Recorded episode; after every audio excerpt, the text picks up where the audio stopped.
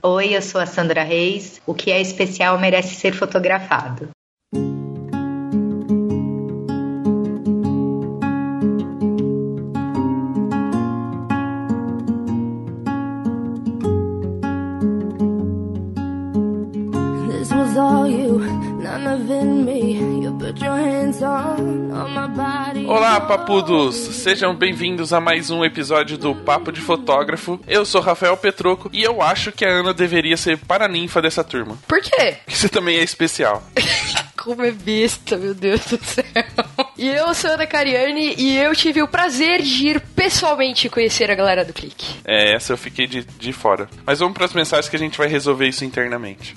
Bom dia, majestade. Bom dia, Zazu. Eu lhe trago as notícias matinais. Vá falando. E aproveitando o tema do programa de hoje, que é, é um projeto voltado para os deficientes intelectuais e para a galerinha da Síndrome de Down, a gente tem que lembrar que dia 21 é o Dia Internacional da Síndrome de Down, então vale a pena você ir até alguma instituição que ajuda essa galera, ir lá dar um help, participar, conhecer a história de cada um e, quem sabe, se emocionar como a gente se emocionou com o programa de hoje. Então não esqueçam de participar. Dia 21 é o Dia Internacional da Síndrome de Down. E, claro, tem tudo a ver com o Papo do Bem que vai acontecer no dia 3 de maio. Seria muito legal a gente ter conseguido acontecer no mesmo dia, né? Teria sido é, um evento super bacana no Dia Internacional, porém, como a gente sabe, planejamento de evento é um pouquinho mais difícil, a gente teve que colocar um pouquinho mais longe, mas aí você não pode perder a oportunidade de ajudar a PAI de São Paulo. Então corre lá, www.papodefotografo.com.br barra Papo do Bem, ajude essa galerinha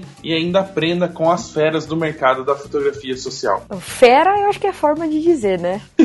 tá, tá acima do fera o nível boas, né? Não feras pessoas feias, igual o filme. Não, mas... não, não. é, mas o fera no final do filme fica bonito, então. É. Vai ficar bonito se for lá no evento. E uma outra forma de você ficar bem na foto, entendeu? Pegou o trocadilho, né? Pegou. É que você não tá vendo minha mãozinha fazendo trocadilho aqui. Você entendeu? é você se cadastrar lá no site do Busque Fotógrafo, que é de graça. Eu não sei o que você tá pensando que você ainda não foi lá, não criou seu perfil, não colocou suas fotos de portfólio para conseguir cada vez mais e mais clientes. Então entra lá no site busquefotógrafo.com.br, onde fotógrafos e clientes se encontram. E é isso aí. Então dá, continua aí e escuta o bate-papo de hoje.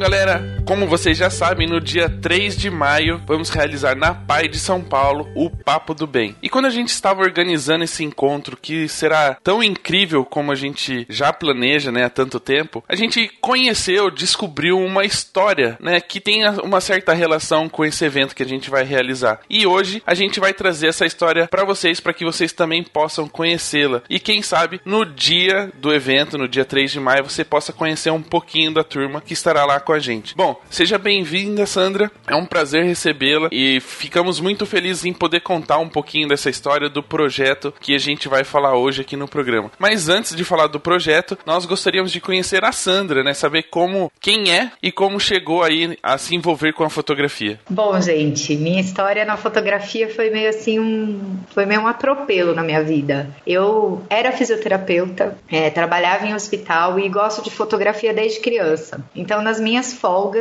eu fazia um cursinho aqui, outro curso ali, até que a coisa foi crescendo e o hobby virou profissão. Eu larguei a, a profissão de fisioterapeuta para virar fotógrafa de vez. Eu sempre fui muito envolvida com dança, né, desde pequena. Então, assim, eu comecei fotografando dança e não parei mais. Comecei um espetáculo atrás do outro, é, comecei a fotografar espetáculo de amigos e aí um, uns foram falando para os outros e acabou que a minha vida virou essa. Só fotografar espetáculo de dança. Na verdade, eu só faço isso. Né? Além da galera, agora na verdade a galera do clique tomou conta da minha vida, mas eu só fotografo espetáculos de dança. Já é difícil, né? Quando você fala que é fotógrafo, a pessoa fala, você só faz isso, e aí você vem e fala, só fotografo dança. Quer dizer, faz menos.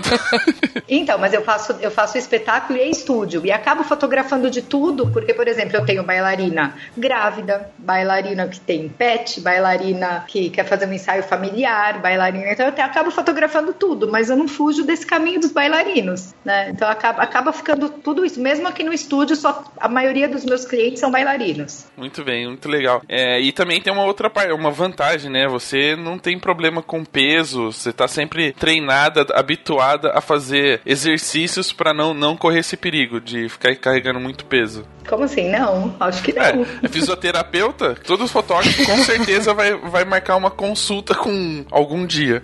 Eu preciso de fisioterapia, tanto de casa não faz milagre, não. Vai ter gente aí ouvindo o programa que já vai pensar na cabeça, compra Fuji, não é mesmo? Né, Ana? É, então, peso, Fuji. Bom, enfim, mas o bate-papo não é sobre esse assunto.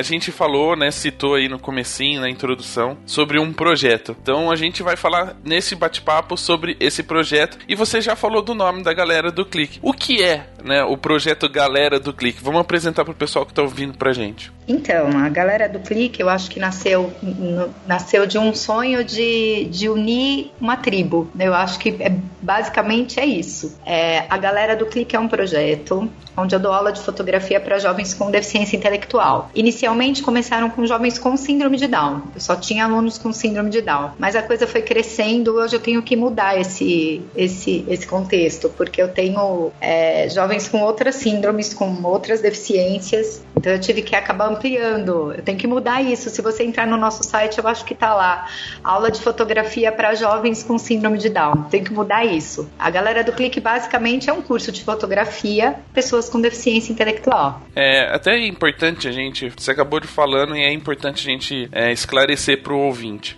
Você tem um filho, né, com síndrome de Down e acabou de falar que tem que mudar o nome para deficiente intelectual. Muitas pessoas automaticamente fazem a relação de uma palavra com a outra, né? Quando fala-se em deficiente intelectual, pensa, pensa em pessoas com síndrome de Down. E não tem nada, não é, fazem parte, mas não, não são a mesma coisa. Não é só Cê, isso, é, né? Você poderia explicar para as pessoas que estão ouvindo qual é a diferença? Então, a síndrome de Down é uma condição genética, né? Na hora que o espermatozoide fecundou o óvulo, aconteceu alguma coisa lá, um acidente genético, e todas as células do indivíduo com síndrome de Down são comprometidas. Nós temos células com 46 cromossomos, a deles tem 47, eles têm um cromossomo a mais. É, existem mil síndromes, síndromes até desconhecidas, existem é, mil condições que levam uma pessoa a ter uma deficiência intelectual, desde genética até condição genética, até condição externa, até um acidente, uma pessoa pode sofrer um acidente e a lesão levar uma, uma a condição de deficiência intelectual, né? Quando eu digo, não porque a síndrome de Down é, é, tem esse nome ou não, é porque eu não tenho mais alunos só com síndrome de Down. Eu tenho alunos com paralisia cerebral, eu tenho aluno com síndrome desconhecida, agora eu tenho autista também no grupo. Então, assim, eu não posso mais é, colocar que é só uma, uma, uma, um grupo específico, né? Eu tenho, eu só não atendo é, deficiente físico,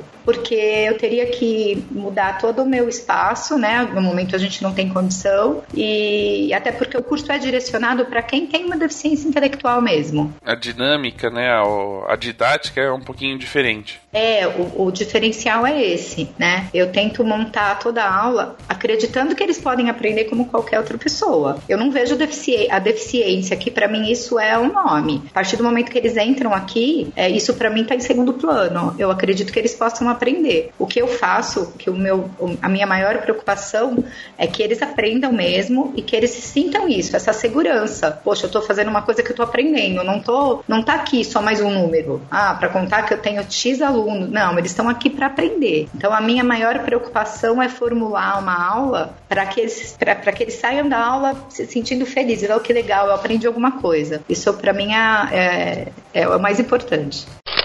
Legal, e vamos falando um pouquinho do projeto. É, o, a ideia do projeto, né? Você tinha vontade de unir uma tribo, mas ela surgiu porque você tinha, né, o, o Felipe em casa e de uma certa forma ele se, se, interessava por fotografia e aí você começou a perceber isso e, e, achava que era possível expandir? Ou foi ao contrário? Você teve a ideia, quis fazer e puxou o Felipe primeiro para fazer o teste? Falou, vem cá ser cobaia.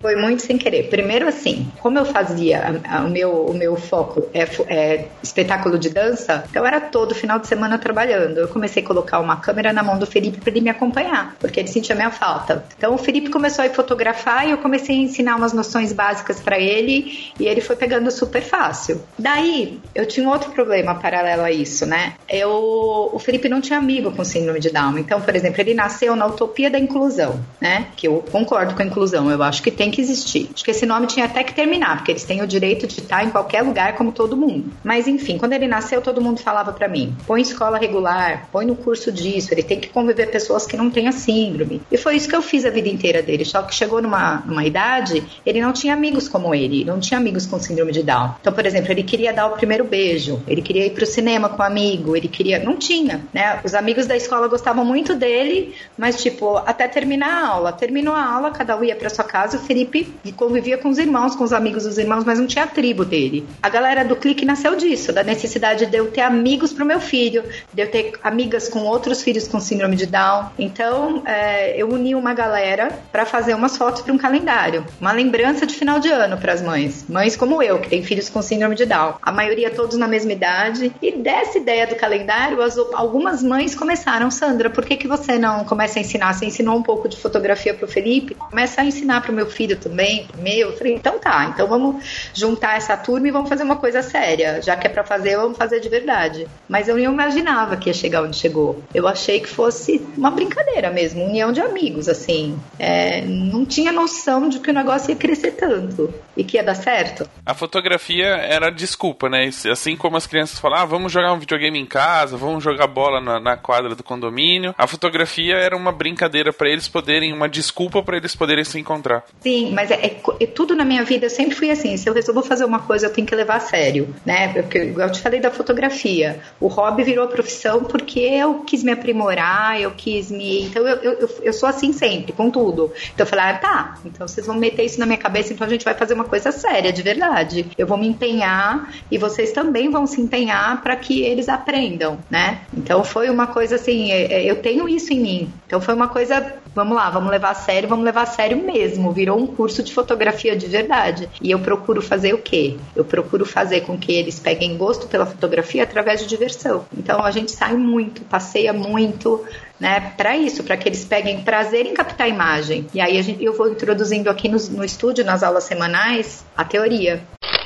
E, e, como é que foi o começo do projeto, né? Quais foram as primeiras dificuldades que você encontrou quando resolveu colocar esse projeto em prática? Então, é, eu até hoje não tenho ajuda de ninguém, né? Não tenho ajuda assim, não recebo dinheiro de ninguém, não tenho um patrocinador. Eu tive no início o que eu fazia era entrar em contato com parque, com circo, com teatro, com, com um monte de coisa, pedindo para poder levar os meninos para fotografar, né? A gente ia com as câmeras que eu tinha, eu tinha duas, três câmeras câmeras e a gente dividia. Eu consegui um parque que tinha uma, uma parceria com uma, com uma grande empresa e essa empresa, a princípio, emprestava as câmeras pra gente, então era super legal. Os meninos com a câmera na mão é, era outra coisa. É, prender fotografia sem máquina fotográfica é um problema, né? Então, eles, a gente conseguiu esse, esse apoio dessa empresa, que mais para frente doou cinco câmeras pra gente, só, não doou mais, esqueceu que a gente existe. Enfim, eu acho que o meu, a minha dificuldade de início mesmo era isso, era falta de equipamento. Ainda é, né? Ainda preciso de equipamento. A minha maior dificuldade era essa. E no início eu acho que a, os pais acreditarem que o negócio era sério. É, como você falou, começou com essa reunião de amigos. Então eu fui aos poucos fazendo com que os pais, que é o mais importante para mim, a família acreditar no projeto. É, porque eles não têm autonomia de ir e vir. Então, se eu não tenho a família acreditando no que eu estou fazendo, eu não tenho nada. Então, acho que o, o,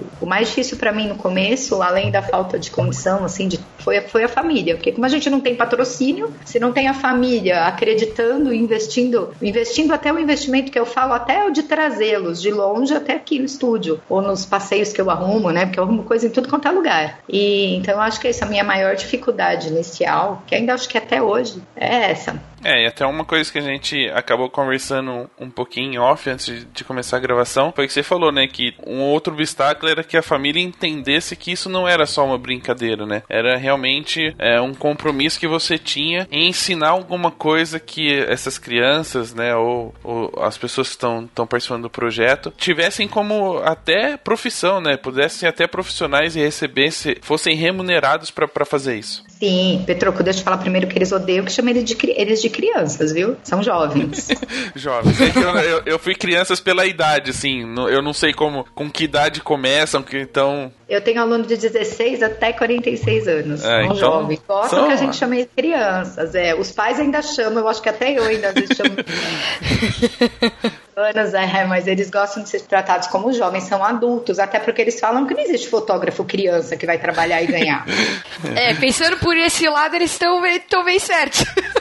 Sim, eles estão aqui para aprender uma profissão. Eles se sentem fotógrafos já, profissionais. Eles, alguns já foram trabalhar, alguns já conseguiram é, comprar a própria câmera com dinheiro do trabalhinho que eu arrumei. É, você, você falou isso de fazer os pais acreditarem. Então, acho que no início, eu tive algumas mães quando eu falava, ó, oh, eu vou levar seu filho para fotografar um, um, espetáculo comigo, um evento comigo. Ela falava assim, mas você acha que ele é capaz? Você acha que ele pode? Então, eu acho que no início é, foi difícil até para as mães. Eu acho que essa, essa coisa de acreditar que o projeto é sério, isso acontece, vai estar tá acontecendo com o tempo, né? Talvez muitas ainda acham que aqui ainda é só um lugar onde eles encontram os amigos. A gente deu algumas entrevistas para alguns programas de TV e aí quando entrevistavam as mães, várias falavam: "Nossa, foi aqui que meu filho teve a primeira namorada. Foi aqui que meu filho". Poucas falaram: "Ah, aqui meu filho aprendeu a fotografar", né? Eles, eu acho que no início, assim, para algumas ainda tá difícil isso, mas no início, é, o principal era essa reunião mesmo. Por isso que eu, até para mim mesma, né? Depois é que com o tempo, é, quando agora que o curso eu acho que está criando forma, a gente está fazendo uma apostila, eles estão aprendendo noções assim, e está ficando visível para a família e para as pessoas o que eles estão eles estão aprendendo. Talvez agora isso fique mais claro e eles também acreditem mais no potencial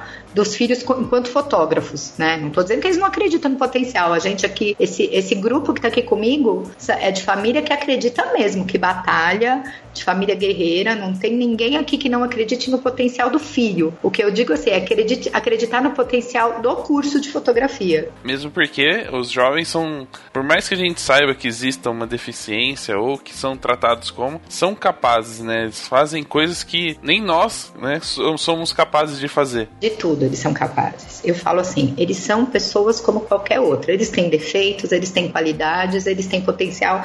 Por exemplo, eu tenho limitação em um monte de coisa. Eu não sei fazer um monte de coisa. Às vezes eu nem tento começar porque eu acho que eu não vou conseguir, né? Então eu acho que assim, a gente tem deficiência em tudo. É, eu não tô negando a deficiência dos meninos. Tem um atraso intelectual? Tem. Isso é fato. Não, não é negar isso. Mas é acreditar e abrir a porta para eles. Eu falo, isso eu falo de, de, de experiência própria. Então, assim, o que eu, com 24, eu já tinha três filhos, assim, tudo um atrás do outro. Então, o que, que eu coloquei na minha cabeça? Que eu ia abrir todas as portas para oferecer para ele tudo que eu pudesse oferecer. E aí ele ia me mostrar aonde ele ia e até onde ele ia conseguir. Eu não deixei nunca ninguém colocar limite no meu filho. Eu acho que ele me mostra os limites dele. É, eu acho que isso eu coloco aqui no projeto também, essa minha experiência de mãe. A experiência que eu tenho com meu filho, e eu acho que esse ser como eu fui por ser uma mãe tão nova, eu coloco aqui no projeto também. Eu acredito neles até onde eles me mostram que não dá mais. Opa, parou. Eu até, eu acho que eu comentei com a Ana sobre uma provinha que a gente elaborou para eles no ano passado e foi assim para mim um marco.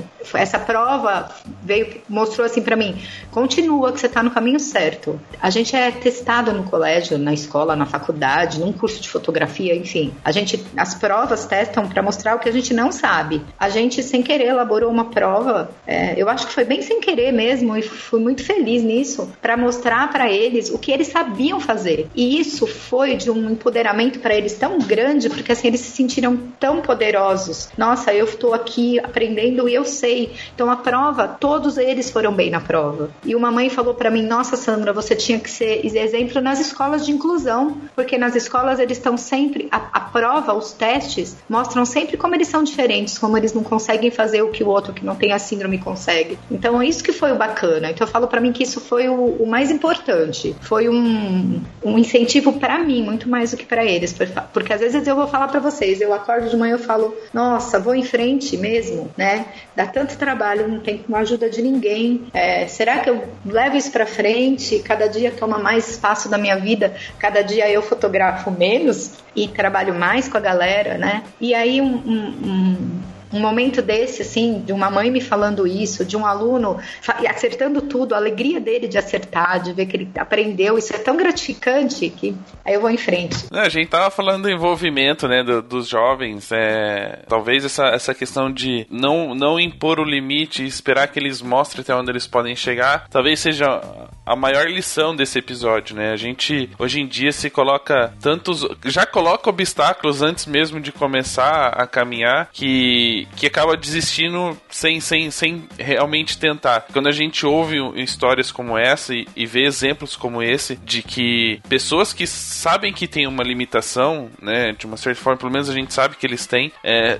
se superam a cada dia. Um exemplo tá aí, né? Vários alunos usando a fotografia como ferramenta e uma forma também de se expressar. Isso é bem bacana. Esse era um, um outro detalhe que, que a gente queria ouvir. Eu não sei se você consegue falar um pouquinho das experiências de, de alguns alunos, mas é o quanto eles aprendem, né? o, quanto eles, o quanto eles conseguem se desenvolver utilizando a fotografia, o que isso traz de benefício para eles. Olha, eu acho que o benefício assim é imenso eles conseguem interagir melhor com as outras pessoas, mesmo os tímidos. Eu tenho um aluno aqui muito tímido que não gosta de conversar muito, não gosta de falar, mas pega a câmera e com a, com a máquina fotográfica na mão eles se libertam, né? No, a, além de mostrar para eles a, que eles estão aprendendo uma profissão, eu acho que mostrar para eles que eles têm autonomia, gente, isso aqui é muito importante, né? É, a gente tem todo tipo de, de família, de, de, tipo de criação, então é, eu falo sempre para as mães, é, aqui eles estão aprendendo uma profissão, então eles têm que ir sozinho, larga, deixa eles comigo. Então a gente trabalha autonomia, eles se sentem adultos, né?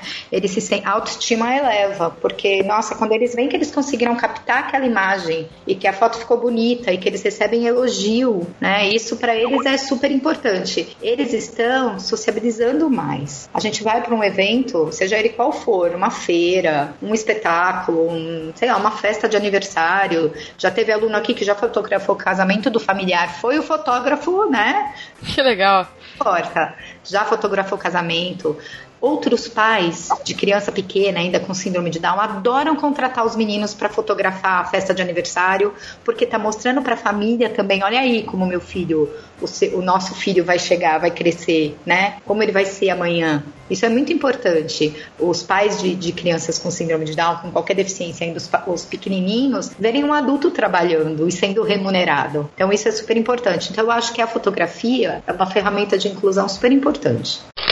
E até é interessante você falar da participação da, né, do, dos, do, dos alunos aí em eventos e sendo remunerados. A gente está falando de uma outra. acaba entrando no assunto super importante que é muito pouco abordado no mercado de trabalho em geral, que é a lei da, das cotas, né? É, pelo menos até onde eu sei e, e ouço falar, que muitas empresas não, não atendem, é, não, não tem essa, essa, essa coisa preenchida, esse espaço preenchido, porque ou não tem pessoas suficientes para preencher, ou porque realmente não é divulgado e aí familiares, né, as famílias que têm um deficiente ali na, como parte da família não, não se dispõem, não, não acham que são realmente capazes para entrar no mercado. De uma certa forma, esse seu projeto ajuda nisso. Sim, essa coisa da lei de cotas é super complicada. Eu acho que é assim, muito complexo. É, tem muita empresa que não consegue atingir o número de a, a lei, né? Não consegue compor o atingir a lei porque não tem pessoas com deficiência para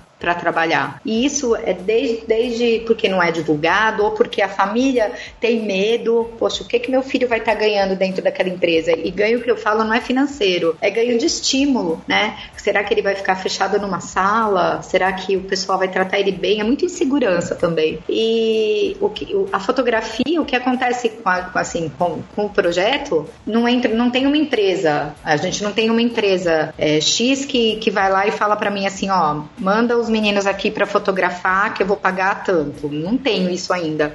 Mas o meu propósito é esse. Eles não vão a gente sendo meio freelancer, a gente não vai é, tem, entrar nesse mérito da lei de cotas, né? Eu acho que a gente não, não tem como suprir isso das empresas. Mas eu acho que a gente dá mais confiança para as famílias. Por exemplo, se eu chamar o, um fotógrafo meu, falar, ó, tem um trabalho para ele numa festa de aniversário, a família é muito mais confiante de deixar ele trabalhar, não vai ser uma coisa constante, do que deixar ele para uma empresa. Essa coisa da empresa ainda está muito. dele trabalhar numa empresa e cumprir a lei de cotas, está muito. como é que eu vou te falar? É, é, é muito cheio de arestas que tem que, que, ser, que serem aparadas, né? Tem ONGs que trabalham com isso, que dão apoio, suporte para a pessoa com deficiência trabalhar numa empresa. Tenho até agora um aluninho que saiu da galera porque foi trabalhar numa farmácia e ele tem todo o suporte, é muito legal isso. Não, e a gente vê muito mais é, empresas deficientes físicos do que deficientes intelectuais. E eu acredito, eu, eu acho que a, a parcela, a porcentagem é a mesma coisa, né? Mas acredito que às vezes a empresa pensa assim, ah, se eu contrato um cara que é cadeirante, é, se ele vai ficar o dia inteiro trabalhando no computador, ele vai né, render, vamos dizer assim. A mesma coisa que o outro funcionário que não é deficiente. Agora, o deficiente intelectual, eu acho que ele tem aquele bloqueio, né? Infelizmente tem o preconceito de será que ele vai saber exercer a função dele? É, e por, por, isso que é muito importante essas ONGs que fazem esse trabalho de, de, de dar todo essa, esse amparo para a pessoa com deficiência dentro de uma empresa. Porque ela está ajudando não só a pessoa com deficiência, mas também o empregador. Né? Ela está, tipo, olha, ensinando como um vai lidar com o outro. Isso é super importante. Eu acho que devia ter muito mais, muito mais é, pessoas assim, dispostas a dar, fazer essa ponte entre o empregador e a pessoa com deficiência. Eu trabalhei com já.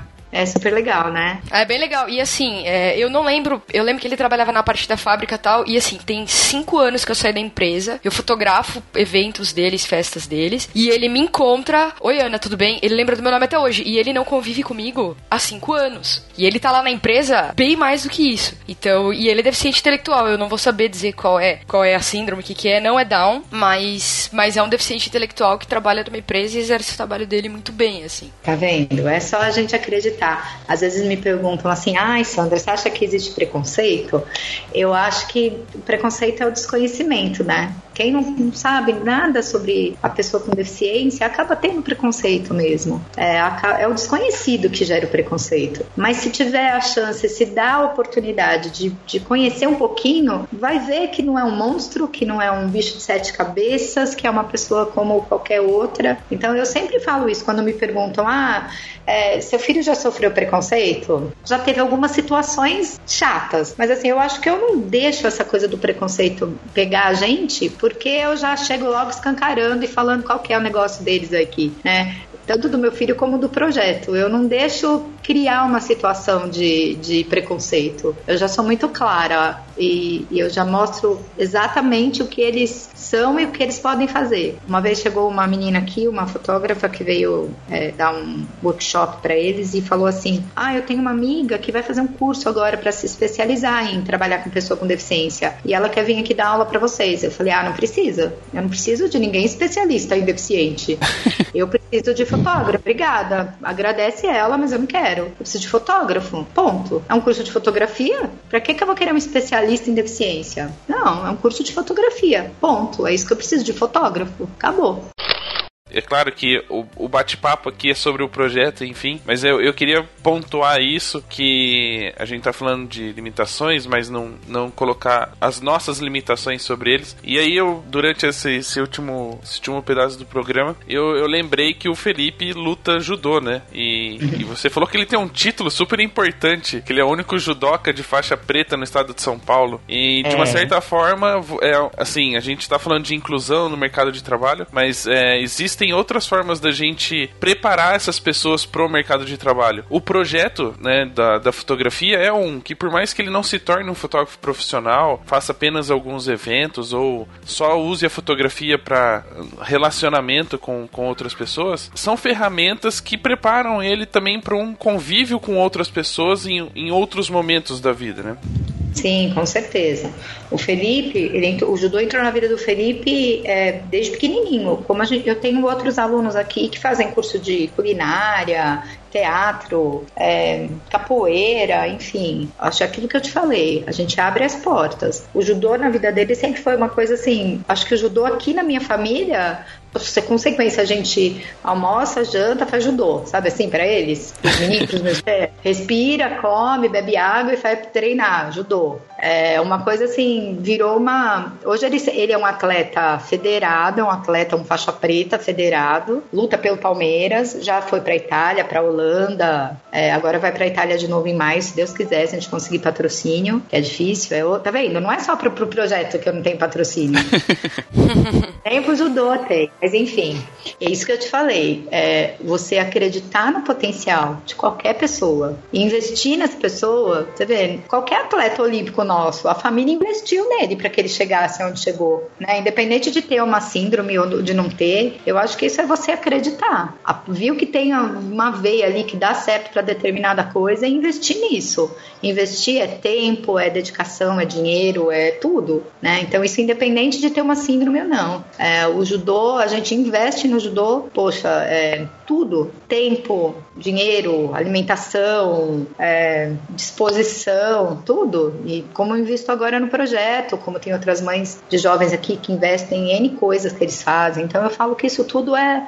A família é muito importante tudo, tudo, tudo. É só tem sucesso em alguma coisa se a família tá lá por trás. São raros os casos daquele, daquela pessoa que foi conseguiu sozinho chegar em algum lugar, né? Teve ajuda de alguém, que não foi da família, foi, mas teve, teve ajuda e investimento de alguém. Eu falo que isso é o judô pro Fê é, foi assim um mérito nosso da família, assim, de ter acreditado que ele ia conseguir. Foi uma dica de um professor. Põe o Felipe no judô. Ele era pequenininho, ele tinha acho que uns 5 anos. Põe o Felipe no judô que isso vai melhorar, vai ser muito legal para ele. É um, um, hoje é um técnico do, de Minas Gerais, técnico da seleção brasileira, esse, esse, esse professor.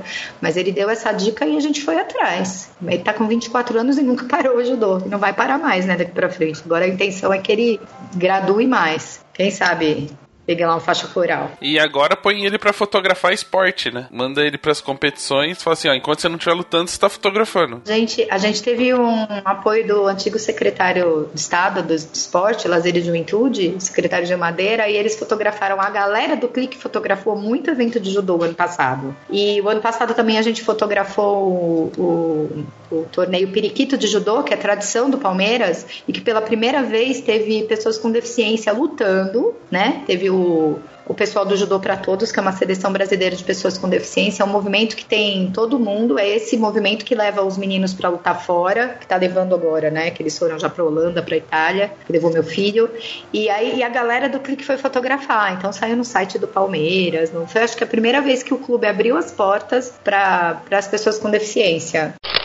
E me surgiu uma curiosidade agora. Quantos alunos hoje você tem lá participando desse, desse projeto? Então, assim, eu tenho um cadastro de 80 alunos, mas que frequentam as aulas, a gente está agora em 65, frequentando as aulas toda semana. Mas é bastante, é, uma... é um bom número. É, bastante. A turma varia, assim, uma turma tem 15 a 20 alunos, uma turma, mais que isso também não dá. Mais que isso não dá, isso é o ideal. Eu falo que a turma de 15 alunos é o ideal, é que dá para trabalhar bem com o número de equipamento que a gente tem, dá para usar, dá para usar tanto estúdio quanto aula aqui externa. Dá, é, a melhor coisa é isso, é 15 alunos. Mais que isso, a gente já fica tumulto. E é visível, assim, que cada um gosta de uma área, de uma coisa fotografia, ou eles gostam de tudo? Então, eu começo a. Eu, come, eu, eu, eu percebo, assim, a, tanto isso que eu te falei da autonomia, né, de conseguir trabalhar sozinho. Eu percebo quando um, um ou outro se destaca um pouco mais e eu já ponho eles para trabalhar, para fazer algum evento. Eu tenho um, um aluno, o Matheus, que ele adora me acompanhar, que ele adora adora ir comigo nos espetáculos de dança, que ele fotografa, inclusive, muito bem. Ele pegou esse conceito de foto em movimento, né? Eu acho que ele. Mas no geral eles gostam de tudo.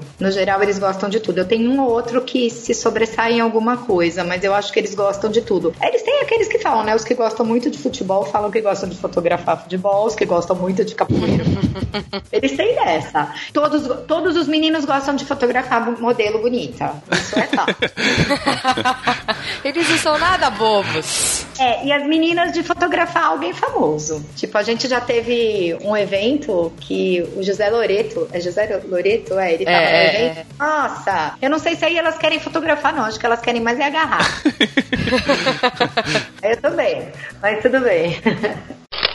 Agora, uma coisa que eu achei legal que você comentou no dia que, que eu tava aí, é que vocês fazem visita em museu tal, e eles têm essa coisa de tipo assim, né? Que você até falou assim, pode pôr a mão e já tá com o dedo no quadro. E a partir do momento que eles estão com a câmera na mão, eles não encostam em nada, eles, não- eles, eles se, vamos dizer assim, eles se transformam, né? Eles se preocupam muito em fotografar tudo. Por isso que eu falo que eu preciso de mais equipamento, que o que a gente tem agora não é suficiente. Por exemplo, eu tenho uma parceria muito legal com o MIS, o Museu da Imagem do Som, e com a Pinacoteca. Com a Pinacoteca a gente foi o ano passado, a gente fez acho que 10 aulas lá, e assim, a gente dividiu os grupos. Enquanto o pessoal do educativo estava explicando, a gente elaborou a aula na Pinacoteca em- envolvendo a fotografia. Então, todo o acervo da Pinacoteca fixo, a gente transformou a aula em alguma coisa ligada à fotografia. Só que a gente tem pouco equipamento. Então, assim, metade do grupo ficava prestando atenção com o equipamento na mão, fazendo os exercícios que a gente propôs, e a outra metade ficava meio perdida sem alguma coisa na mão, né? No caso a câmera. Então, assim, todos os seguranças possíveis da Pinacoteca ou os contratados extras eram chamados. Porque você não pode pôr a mão em nada. Aquilo lá tem sei lá quantos anos lá, né? E aí era a mesma coisa de falar, não põe a mão, eles aonde? Encosta- Encostava o dedo na imagem. Aí põe a câmera na mão, acabou. Eu não preciso, não tenho, não tenho mais problema com ninguém. Porque eles estão envolvidos no que eles querem mostrar o que eles aprenderam, eles ficam envolvidos com aquilo. Então eu falo, quando eu saio com eles, quando todos estão com máquina fotográfica, acabou o problema, não tenho problema com nada. Com nada, com nada. Por isso que eu falo, é, é o equipamento, para mim, hoje, é a ferramenta mais essencial do mundo para tudo aqui. Não só para eles aprenderem, porque a gente, eles conseguem aprender dividindo. A gente aprende até isso, compartilhar, né? Eles são amigos, aqui são parceiros. Mas quando a gente sai, poxa, um fica esperando o outro captar a imagem, né? Captar aquilo que é proposto, emprestar para o outro, aí já perde um pouco.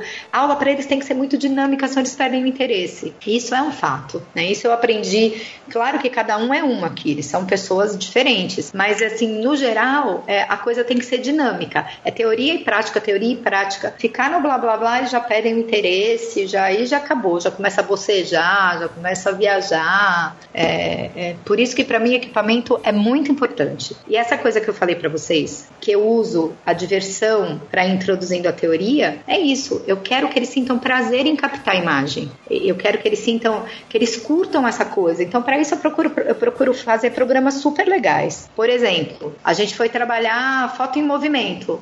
Aonde? Numa coisa que eles adoram. A gente pegou uma equipe de slalom, de skate, foi lá pro Museu do Piranga e aí os caras fizeram, tipo, foram os nossos modelos descendo a, a rampa lá do museu. Foi super divertido. Eles se divertiram, andaram de skate e aprenderam mais essa, essa, esse assunto que eu tinha mostrado na teoria aqui para eles. Então é, é o equipamento na mão não é só isso que eu preciso, né? Eu preciso fazer eles pegarem, eles gostarem disso, de captar a imagem. Isso para mim é o mais importante aqui. E até uma, um uma coisa muito interessante, curiosa, assim, que a gente ouve muitos profissionais falarem: ah, o fotógrafo tem que se inspirar, tem que visitar museu. E a gente sabe que 99% falam, mas não fazem, né? E aí você, com um projeto super né, bacana, que é de uma forma inclusiva, consegue levar uma turminha pra ir acompanhar isso. É óbvio que pra eles, num- de um certo ponto de vista, é um, é um pouco mais diversão do que obrigação. Mas isso, de uma certa forma, acaba entrando também no trabalho deles, né? Conhecendo é, exposições, galerias, eles começam a entender a relação da, da arte com a fotografia.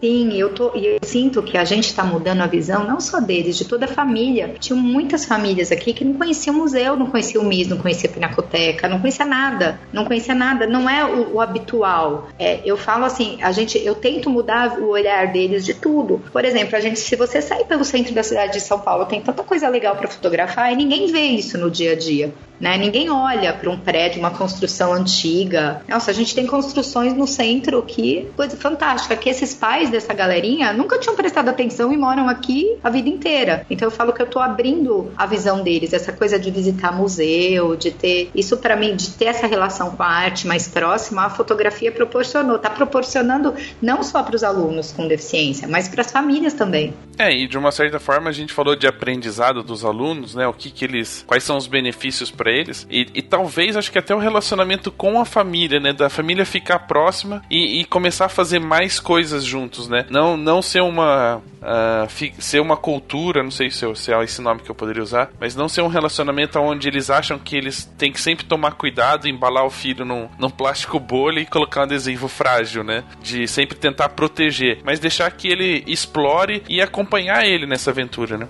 Sim, você sabe que você falou isso da família, e eu agora posso até, até falar isso com toda. A, é, não sei como eu posso colocar isso também, mas assim, acho que o meu exemplo de família é muito importante para as outras famílias do meu projeto. E se você pode perguntar isso, é, não estou me achando, não. Você pode perguntar isso para qualquer um, uma aqui da família. Eu não sei como é que eu criei meus filhos, que eu, os, os meus outros filhos, que assim, o Felipe acabou sendo o nosso centro do universo. Então, outras famílias falam para mim: nossa, Sandra, depois que a gente conheceu vocês, é, os meus filhos estão participando mais da vida do, do filho do irmão com alguma deficiência. Né? Eu tenho até uma, uma, uma irmã de um aluno aqui que falou: Nossa, depois que meus pais começaram a conviver na galera, teve até briga aqui em casa, porque eles perceberam o quanto a gente era ausente da vida, da vida do irmão com deficiência. Então eu acho que isso é muito importante o que eu faço. Além de eu usar os meus filhos como exemplo, né? Meus filhos participam de tudo que o irmão participa. Tudo, tudo. É, isso serviu de exemplo para as outras famílias com essa coisa de a gente, eu, eu não saio com os meninos sem levar a família junto de uma certa, de alguma maneira, né? Primeiro porque eu falo que eu não sou, é, a gente não é um grupo de passeio, mas assim, eu não quero ter essa responsabilidade de cuidar deles. Quando eu levo para trabalhar é uma coisa, mas quando a gente leva numa aula para museu, mesmo que a gente entre separado no museu, a aula deles é uma coisa, a família tá lá também. Então assim, a gente acaba fazendo introduzindo esse gosto por arte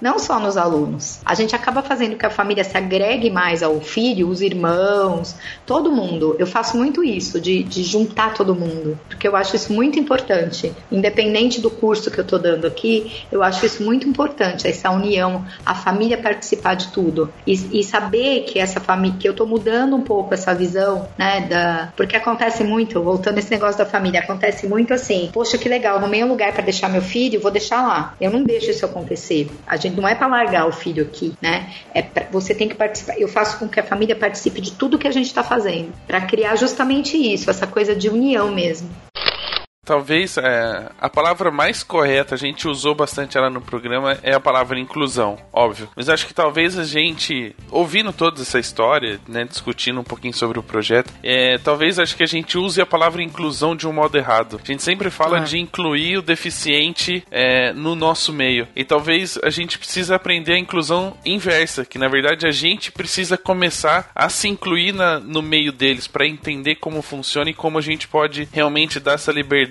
para que eles cheguem ao, até onde podem chegar. Eu não sei se eu tô falando besteira, mas é uma coisa que me veio na cabeça agora sobre, sobre a palavra de inclusão, e isso inclui a família de, de qualquer de uma certa maneira. É bem legal isso. Esses são daqueles episódios que a gente grava e fica pensando muito sobre é, o, o, o, contexto em geral, assim, na vida, se a gente está no caminho certo. É bem legal ouvir isso. E, e aproveitando essa, essa, essa deixa, esse gancho, é, a gente já falou do projeto, falou um pouquinho como ele funciona. É, depois a gente pode explicar pra galera, contar pra galera como fazer para participar. Se tiver alguém na família que tem interesse em participar, como participar. Mas eu queria entender, assim, no, no tentando meio que resumir, tentando achar uma frase bonita para explicar qual é o, o, propósito do projeto em si, né? A gente percebeu já que, de uma certa forma, nasceu de uma necessidade pessoal, né? de, de deixar Sim. o Felipe mais próximo de você, mas que já tomou uma proporção que não tem mais volta, ele, daqui para frente ele só vai crescer.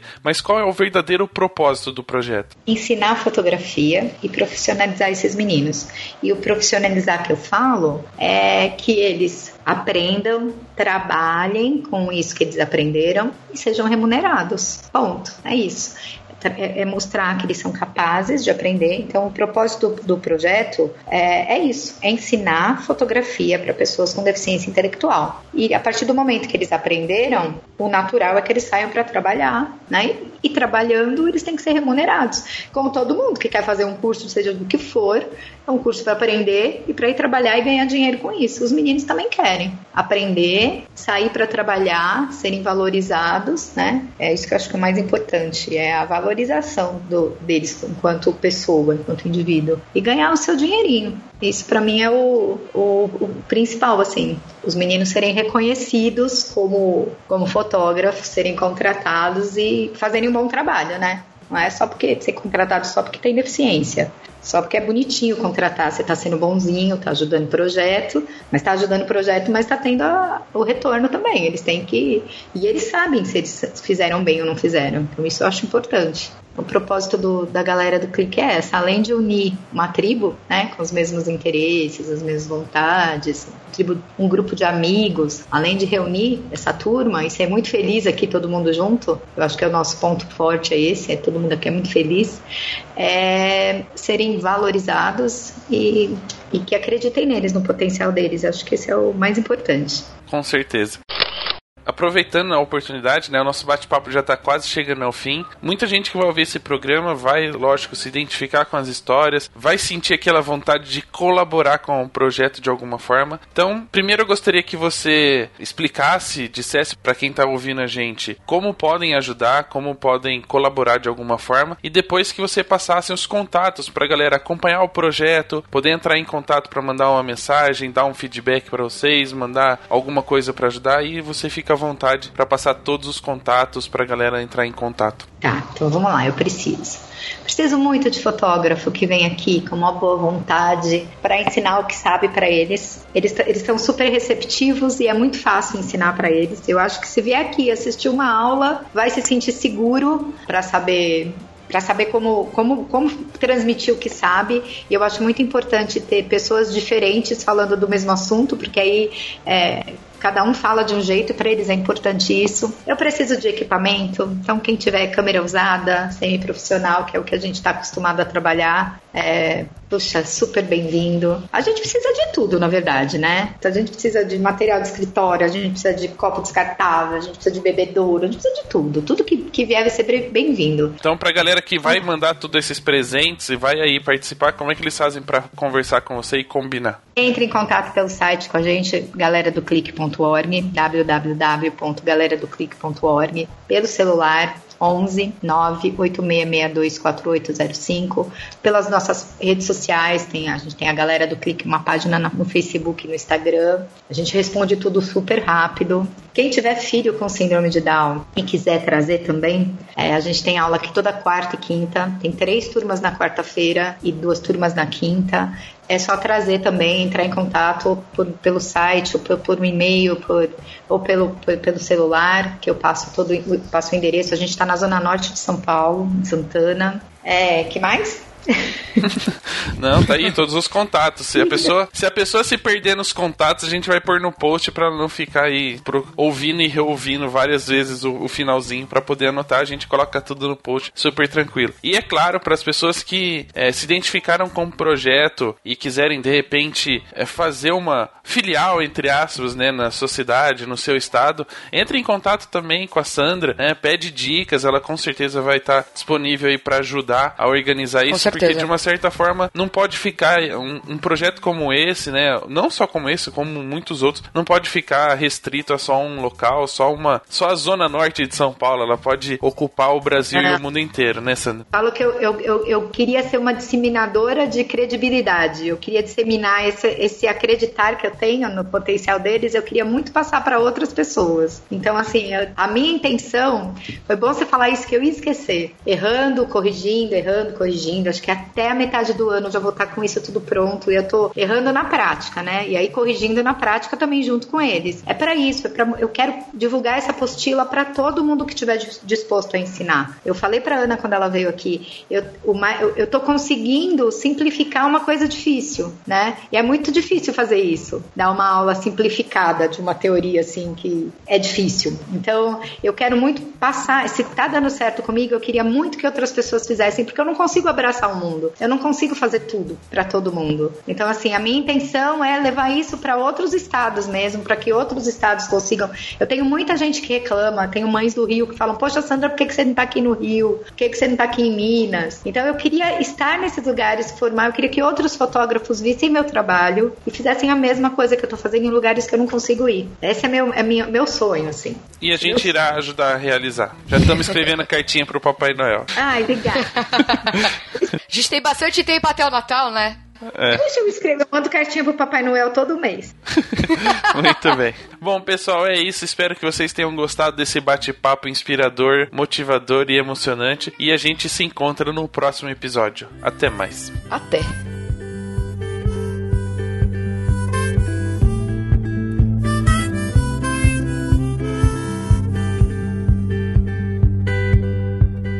follow,